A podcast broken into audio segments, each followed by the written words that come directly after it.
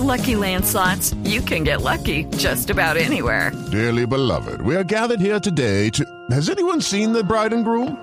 Sorry, sorry, we're here. We were getting lucky in the limo and we lost track of time. No, Lucky Land Casino, with cash prizes that add up quicker than a guest registry. In that case, I pronounce you lucky. Play for free at LuckyLandSlots.com. Daily bonuses are waiting. No purchase necessary. Void were prohibited by law. 18 plus. Terms and conditions apply. See website for details. 3 de la tarde y 21 minutos. Mucha atención porque el juez de la, en la audiencia que se estaba acusando en contra de Fabio Andrés Salamanca, el joven que causó el terrible accidente que le costó la vida a dos universitarias, ha definido dejar en libertad a este joven eh, porque no habían los suficientes fundamentos para dictarle medida de aseguramiento. Nos vamos de inmediato para los juzgados de Palo Quemado, donde se encuentra a esta hora María Camila Díaz. ¿Cuál es la determinación, María Camila? Pues la determinación que acaba de tomar la juez segunda de garantías eh, es que el joven Fabio Andrés Salamanca será procesado en libertad.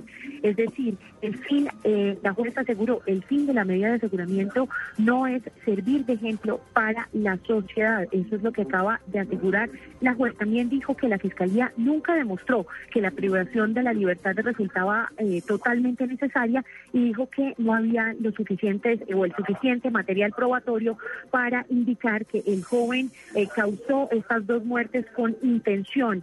Y eh, finalmente pues aseguró que eh, como ya les habíamos como ya les habíamos contado que eh, finalmente pues no es, se trata de un dolo eventual sino una culpa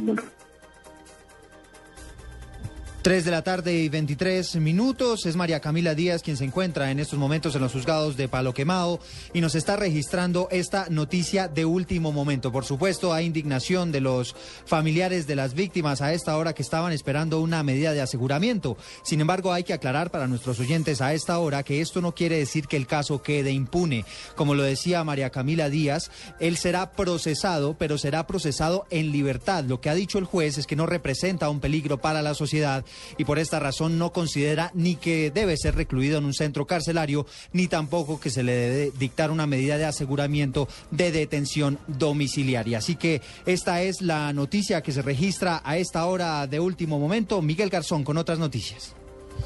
Así es, Eduardo, la Comisión Primera de Cámara aplazó el debate de control político sobre los derechos laborales de los trabajadores del sector minero para el próximo 6 de agosto. a la cita estaban llamados el ministro de Trabajo Rafael Pardo, el jefe de la cartera de Minas Federico Rengifo y la ministra de Transporte Cecilia Álvarez. La Superintendencia de Puertos y Transporte mantuvo en firme la sanción en contra de Transmilenio. Por cada mes que no logre unificar las, las tarjetas que deben usar los usuarios, Transmilenio deberá pagar 106 millones de pesos. En un comunicado divulgado a través del diario británico The Guardian, la familia de Bradley Manning dio a conocer su decepción por el veredicto que lo halló culpable de haber filtrado documentos confidenciales de Estados Unidos al portal Wikileaks, pero manifestó su alegría al haber sido absuelto del cargo de ayuda al enemigo. 3 y 25 minutos de la tarde continúen con Blog Deportivo.